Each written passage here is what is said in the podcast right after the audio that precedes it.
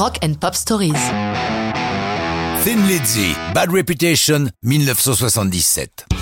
1977 est une année compliquée pour Thin Lizzy.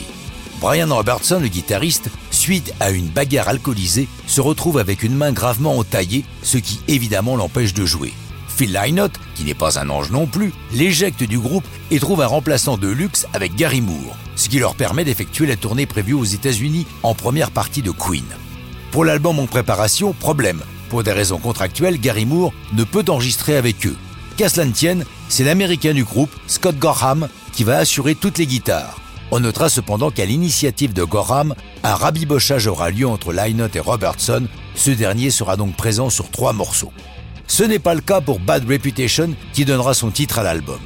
Les séances sont calées sur mai et juin 77 au Toronto Sound Studio sous la direction de Tony Visconti, celui-là même qui a travaillé si souvent avec Bowie.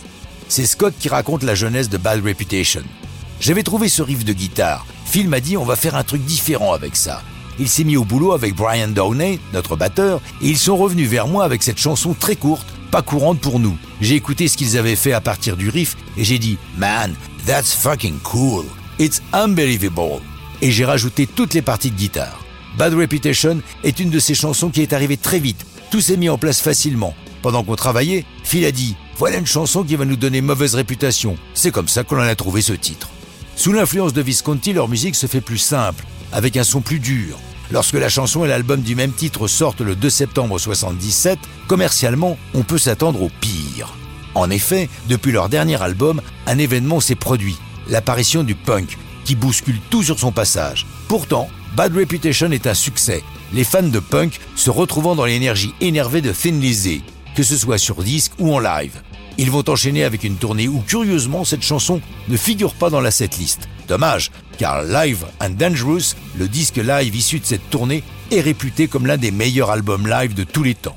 Le groupe va connaître encore de beaux succès, mais ne survivra pas à la disparition prématurée de son leader Phil Lynott. Si vous voulez lui rendre hommage, rendez-vous à Dublin, sur Harry Street, près de Crafton Street. Les Irlandais reconnaissants lui ont élevé une statue. Mais ça, c'est une autre histoire de rock'n'roll.